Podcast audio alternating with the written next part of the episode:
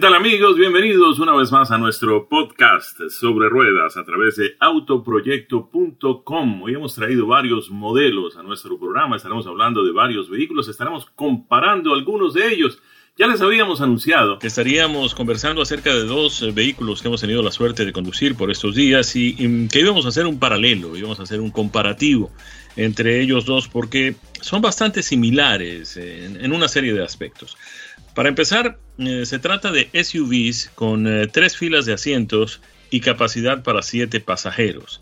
Estamos hablando del Nissan Pathfinder SB con tracción en cuatro ruedas, que es la primera opción, y la segunda es el Atlas 2.0 TSE with Technology, que ya nos llegó en la versión 2021. Ambos productos, a pesar de que uno es de una firma japonesa, Nissan, y el otro es de una firma alemana, Volkswagen, pues ambos productos son fabricados aquí en los Estados Unidos. El Nissan es fabricado en la planta de el fabricante japonés en Smyrna, en el estado de Tennessee, mientras que el otro, el alemán, el de la marca alemana, es eh, fabricado en la planta de mm, Volkswagen, también en el estado de Tennessee, en Chattanooga, en Tennessee. Los dos, mm, pues, tienen precios muy similares. El precio al consumidor final, ya con los eh, mm, opcionales que tuvimos la suerte de disfrutar, en el caso del Nissan Pathfinder, llega a los 40.280 eh, dólares, mientras que en el caso del Volkswagen estamos hablando de 40.890, hay una diferencia de apenas 70 dólares entre estos dos vehículos. Donde las cosas comienzan a ser sí realmente diferentes es en cuanto a lo que tiene que ver con la propulsión. Mientras que el Nissan mm, viene, viene impulsado por un motor V6 de 3.5 litros que entrega 284 caballos eh, de potencia y 259 libras-pie de torsión, pues el Volkswagen Atlas viene con el ya tradicional motor turbo 2 litros, 4 cilindros, 16 válvulas, que entrega 235 caballos de potencia. Y ahí tenemos una diferencia de 49 caballos, que para un vehículo de estas características es bastante significativo. ¿De qué manera eh, se beneficia el conductor con una economía en consumo de combustible? Pues la respuesta es muy poco. El eh, combinado de ambos vehículos a pesar de que, repetimos, el Volkswagen tiene 49 caballos de potencia menos, eh, el consumo de combustible combinado es el mismo para los dos, 22 millas por galón. Mientras que el Nissan Pathfinder entrega 20 millas por galón en la ciudad y 27 en la autopista, el Volkswagen Atlas eh, sorprende con 20 millas por galón en la ciudad y apenas 24 millas por galón en la autopista, a pesar de tener un motor de 2.0 litros. Tal vez esto se deba a que el Nissan Pathfinder tiene una transmisión un poco más eficiente, es continuamente variable. Eh, yo sé que eso le gusta a algunas personas, eh, no nos gusta a otros, no nos acostumbramos con la idea de que los cambios terminen no haciéndose, aunque en realidad pues la relación entre las eh, revoluciones que entrega el motor y las que finalmente recibe el diferencial en el vehículo y que se transmiten de esa forma a los neumáticos, va cambiando permanentemente, es justamente así, continuamente variable, pero a uno le hace falta el sonidito ese, el ruidito ese que determina que un cambio entró, que salió uno y entró el otro. Eso sí se produce en el Atlas, que tiene una transmisión automática de 8 velocidades, que además tiene Tiptronic. El eh, Atlas además tiene el sistema 4Motion de tracción en las cuatro ruedas, también lo tiene el eh, Nissan, aunque ellos lo llaman de una manera distinta, Intelligent 4x4 four-wheel drive. En fin, mm, los dos vehículos tienen características muy similares. Me llama la atención, por ejemplo, la capacidad de remolque del Nissan Pathfinder que llega a las 6.000 libras. Ambos vienen muy bien equipados en materia de mm, confort y sobre todo en materia de seguridad. Tienen básicamente las mismas eh, prebendas en materia de eh, sistemas de mm, frenos, eh, de dirección, eh, de detección de cuerpos extraños, de sistema de control de velocidad adaptable, en fin, todas estas cosas que ya se han convertido prácticamente en estándar en la mayoría de los vehículos que se comercializan aquí en los Estados Unidos. tienen muy buenos sistemas ambos de infoentretenimiento, todo tipo de adaptación a los sistemas de Apple y de Android bocinas por todas partes, ambos vehículos eh, tienen también eh, se ha convertido esto en otra tendencia eh, muy significativa. Puertos para conectar sistemas de USB en todas partes del vehículo.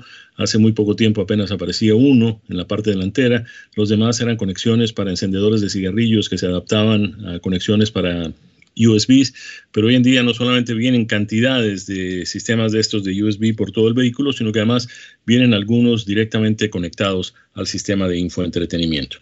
Ambos vehículos se clasifican muy bien en las pruebas de seguridad del gobierno de los Estados Unidos, ambos vehículos lucen muy bien, son muy atractivos, eh, terminan siendo pues eh, bastante eh, bien apreciados por el mercado, de manera que sus precios no caen significativamente, lo que permite en, en, materia inmediata muy bajos precios en mensualidades de leasing. De manera que ahí están, este Volkswagen Atlas 2.0 TSE with Technology y este Nissan Pathfinder SB4 WD, es decir, tracción en las cuatro ruedas. ¿Qué te parece, Niki? Jaime, me encantan ambos modelos y te quería preguntar del Pathfinder, que no he tenido la posibilidad de recientemente de probarlo. En términos de conexión SUV, nos estás hablando de un vehículo que es grande y cada vez con más frecuencia vemos que los puertos SUV están ubicados no solo en la primera fila, sino que también los hay en la segunda y hasta en la tercera. ¿Qué tecnología encontramos dentro de este vehículo en materia de conectividad que hoy en día es tan importante? Tenemos los sistemas Apple eh, CarPlay y sistema de Android, lo que permite conectarse con los teléfonos iPhone y con los teléfonos Samsung y otros modelos que no tienen pues el sistema operativo iOS. Esto facilita inclusive, mm, por ejemplo, hace que eh, no sea necesaria ya eh, el sistema de navegación y la pantalla con el mapa y todo lo demás en la pantalla del vehículo, por cuanto basta con conectar el, el sistema operativo, en el caso del Apple CarPlay, para que pues uno tenga la misma pantalla del celular, la que ves en el teléfono, la ves proyectada en la pantalla del vehículo. Eso significa un ahorro importante cuando no pagas por el sistema de GPS y, en fin, dentro del vehículo. Eh, otros eh, temas relacionados con, por ejemplo, en el caso de mis hijas, mis hijas ya no escuchan radio, ni siquiera la satelital, ellas escuchan sus eh, playlists que los tienen en los diferentes sistemas de, de suministro de música, Spotify, Pandora, etcétera y, unos nuevos que, seguramente han aparecido en la última semana, y sin contar los cuatro o cinco que van a aparecer la semana que viene. De manera que pues todo eso está cambiando permanentemente y estos fabricantes tienen que ponerse pues al tanto de todo eso. ¿Cómo lo hacen? A través de los sistemas Bluetooth manos libres que permiten que sea el teléfono el que cambie, pero que una vez ese teléfono se conecta con el vehículo a través de este sistema Bluetooth, no es mucho lo que hay que cambiar en el, en el sistema del vehículo, en, la, en el sistema de infoentretenimiento del vehículo. De manera que pues eh, el modelo que hemos tenido la oportunidad de conducir es el modelo Rock Creek, la edición Rock Creek del Nissan Pathfinder, que tiene además unos detalles interesantes que lo hacen un poco más adaptable a los eh, estilos de vida mm, de la gente que le gusta pues la aventura en, en, el campo, en fin, todo ese tipo de cosas. De manera que ahí está entonces esta comparación entre dos productos muy similares, el Atlas de Volkswagen y el Pathfinder de Nissan. Vamos a hablar de un mm, utilitario yo me atrevo a llamarlo eh, necesariamente un crossover, aunque sí mm, tiene su base en un eh, automóvil. Pero me parece que es tal vez un poco grande para llamarlo crossover. Me parece que califica más en la categoría de los SUVs. Se trata del Lincoln Nautilus, que ya desde hace un eh, par de años está en el portafolio de productos de la división de vehículos de lujo de Ford Motor Company. Este Nautilus viene con varias motorizaciones. Em, dos motores turbocargados, un motor de cuatro cilindros y un seis cilindros en B. Son los motores básicos de este modelo de Lincoln, el Nautilus. Em, tiene varias características que lo hacen realmente novedoso e interesante. Es lo suficientemente potente para Mm, acelerar de 0 a 60 millas por hora en apenas 6.8 segundos, lo que lo hace bastante competitivo con otros similares. Obviamente uno no compra un utilitario deportivo para marcar récords de aceleración ni de velocidad en las pistas de los autódromos, mucho menos para hacerlo en las calles, donde se supone que no está permitido. El motor básico de este Nautilus es el 2. Eh, litros turbo cargado de cuatro cilindros, que todos conocemos, entre otras cosas, porque se ha convertido en el motor popular por excelencia. No hay fabricante que no tenga en su portafolio un vehículo movido por un cuatro cilindros, dos litros turbo cargado. En este caso, el de Lincoln que impulsa al Nautilus produce 250 caballos de potencia. Pero tienen también un 2.7 turbo cargado, que es el que equipa al vehículo que hemos tenido la suerte de manejar por estos días, y este sí tiene una potencia de 335 caballos que le permiten acelerar de 0 a 60 millas por hora en 5.9 segundos. Miren ustedes, la diferencia tampoco es tan sustancial. Estamos bajando de 6.8 con el 4 cilindros a 5.9 con el motor de 6 cilindros. La transmisión es automática de 8 velocidades en ambos modelos, eh, independientemente del eh, motor que traigan, tienen transmisión automática de 8 velocidades.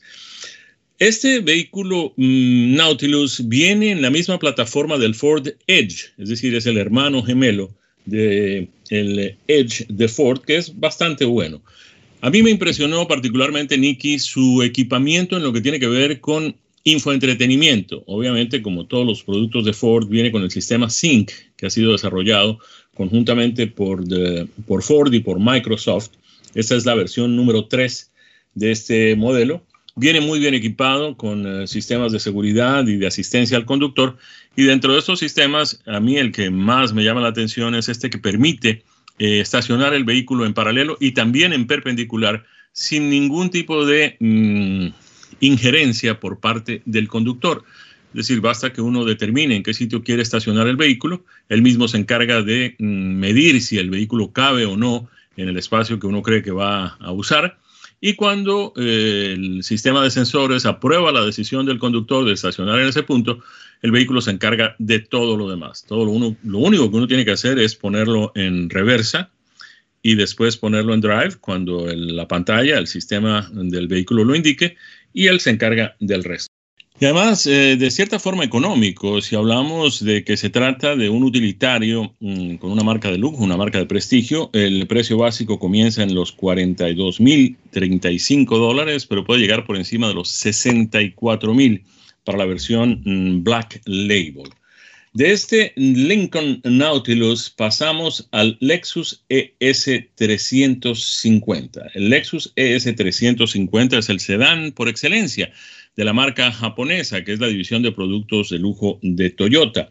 Hemos tenido la suerte de manejar un modelo 2020 que viene además equipado muy bien con un motor de 3.5 litros, motor V6 en este caso, transmisión automática de seis velocidades y el vehículo tiene, entre otras cosas, eh, características que lo hacen muy especial. El vehículo es un sedán muy bien eh, terminado, con unos acabados realmente excepcionales, con unos materiales de primerísima calidad. Eh, le han cambiado un poco su apariencia, su estilo, la fachada, mm, la parte frontal, que era un poco más discreta, la han hecho un tanto más agresiva. Esto le gusta a un segmento del público, pero no ha sido muy bien recibido por otro segmento. El precio básico de este modelo, vienen tres modelos, el, básico, el F Sport y el de lujo. El básico comienza en 40.925 dólares. El modelo deportivo, el F Sport, eh, también con motor de 6 cilindros y 3.5 litros, viene con un precio que empieza en los 47.005 dólares y el más eh, lujoso de estos modelos, eh, también con motor de 3.5 litros y 6 cilindros, llega con un precio de 43.780 dólares. Si hay algo para destacar de verdad en este Lexus, en todos los Lexus de una manera general, porque es una marca que ha logrado posicionarse justamente por eso. Es que ofrece una cantidad de lujo y sofisticación que realmente agrada a sus compradores. En este caso, en la versión, particularmente la versión de lujo eh, que hemos eh, tenido la suerte de conducir, el vehículo es impresionantemente cómodo. Eh, la suspensión es mullida, suave, agradable. La respuesta de la suspensión y también de eh, mm, la dirección del vehículo en casos de que uno quiere exigirlo un poco más en una curva, entrando en un highway o cualquier cosa de ese tipo, lo hace realmente excepcional. Me gustó muchísimo ese Lexus, me ha gustado desde siempre. Eh, ha logrado diferenciarse un poco. A mí me ha parecido que siempre tiene un parecido muy cercano al del Camry Y había unos modelos hace algunos años que la gente no lograba distinguir si se trataba de un Lexus o si seguía siendo un Camry de Toyota. En este modelo han logrado establecer una diferencia no solamente por fuera en lo que tiene que ver con apariencia, sino por dentro en lo que tiene que ver con acabados y sobre todo con el desempeño del vehículo. De manera que pues me agradó muchísimo este Lexus ES 350, que como les decíamos tiene un precio básico que comienza en los 40.925 dólares. Y para concluir, yo quiero compartir con ustedes, si me lo permiten, las impresiones de manejo que nos ha dejado un modelo de la marca japonesa Lexus fabricado en Miyawaka, en Fukuoka, allí en Japón. Como lo saben ustedes, muchos de los modelos que tanto Toyota como Lexus comercializan en los Estados Unidos, pues son fabricados aquí, en territorio norteamericano, tanto en los Estados Unidos como en Canadá. Pues este es uno de aquellos que se producen completamente en Japón. Y aunque ya conocemos este modelo desde hace algún tiempo, eh, la novedad es en este una pequeña letra que significa algo muy importante. Se trata del Lexus RX 350, pero L. L. Ese L significa que lo han hecho un tanto más largo eh, para algo que realmente desde hace tiempo venimos eh, mm, cuestionando, que es eso de ponerle una tercera fila de asientos a un utilitario deportivo.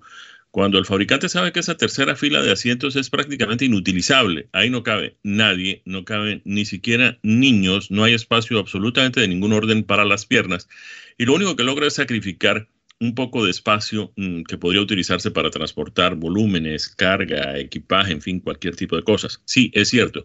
Cuando se abaten esas dos eh, sillas, esos dos mm, segmentos en los que se parte la tercera fila de asientos, pues se recupera un poco del espacio para utilizarlo en eh, transporte de volúmenes. Pero la verdad es que la misma uh, abullonadura, el mismo abullonado de las sillas eh, de la tercera fila, pues ocupa también un espacio importante y lo estamos desperdiciando. Habría que sacar completamente las sillas, lo cual parece imposible, o por lo menos bastante engorroso, para realmente tener ese espacio que desperdiciamos.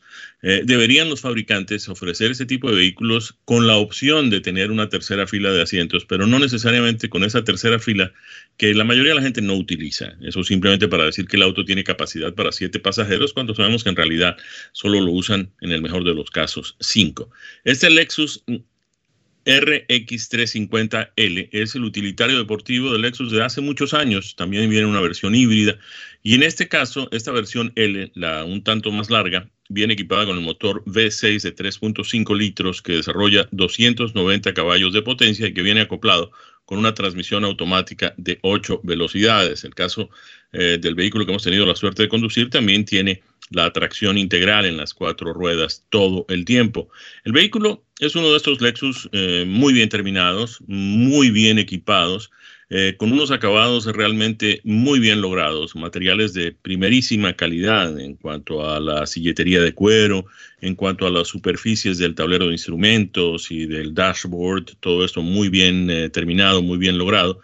Nos sorprendió muy favorablemente un sistema de audio Mark Levinson absolutamente fenomenal, con una calidad de sonido fuera de serie, cristalino, clarísimo, em, también obviamente con el sistema de radio satelital.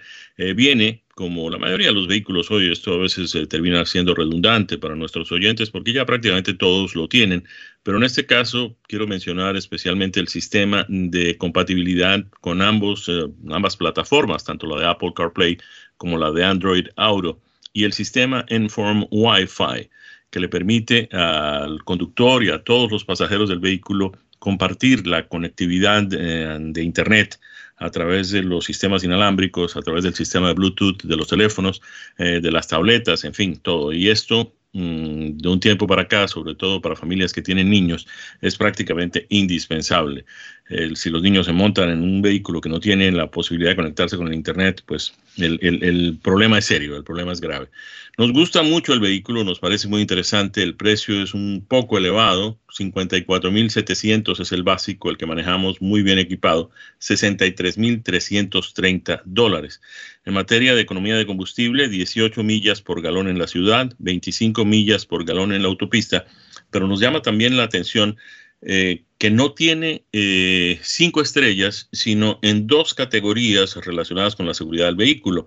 En los eh, choques laterales, mm, tanto en las sillas delanteras como en las sillas traseras, y me imagino que estas se refieren a la segunda fila, pero solo logra cuatro estrellas, primero en la mm, calificación general del vehículo, eh, segundo en los choques frontales, tanto para el conductor como el pasajero, y tercero, en las volcaduras. Generalmente todos los vehículos obtienen cuatro estrellas en esto de las volcaduras. Difícilmente se logran las cinco estrellas.